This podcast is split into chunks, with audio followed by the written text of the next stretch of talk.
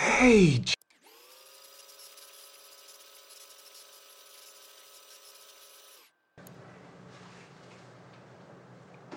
Hey. So you're staying at Eric's?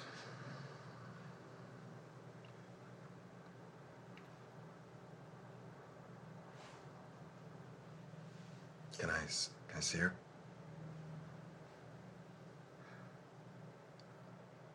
Hey, Jane. Hi. You, it's Jane? What, what did you call her?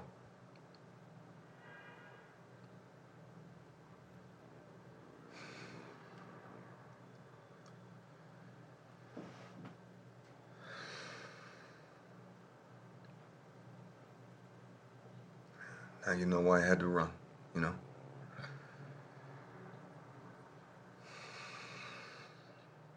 Sorry. I'm ready to be better. I'm, I'm going after Prosperin and, and the, uh, the Sovereign.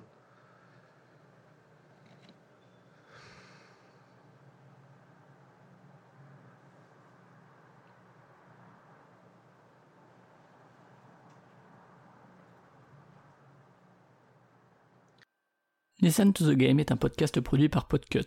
Vous pouvez retrouver l'ensemble des podcasts du label sur podcut.studio. Et si vous avez l'âme et le porte-monnaie d'un mécène, un Patreon est aussi là pour les soutenir. Vous pouvez aussi retrouver le podcast sur Twitter, at LTTGpodcast, ou sur Facebook. Je rappelle qu'une présentation globale du concept est disponible en épisode 0. Merci de votre écoute et à très vite.